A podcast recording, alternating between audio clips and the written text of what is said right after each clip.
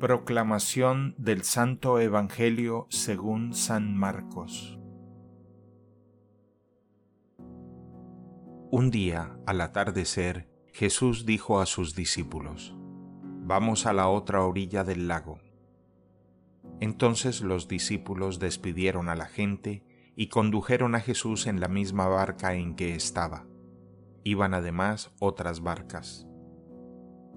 De pronto se desató un fuerte viento y las olas se estrellaban contra la barca y la iban llenando de agua.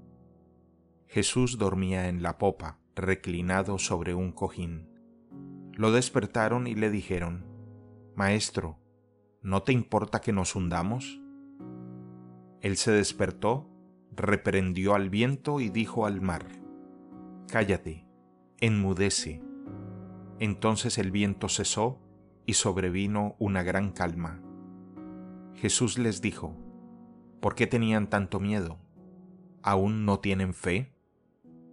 Todos se quedaron espantados y se decían unos a otros, ¿quién es este a quien hasta el viento y el mar obedecen?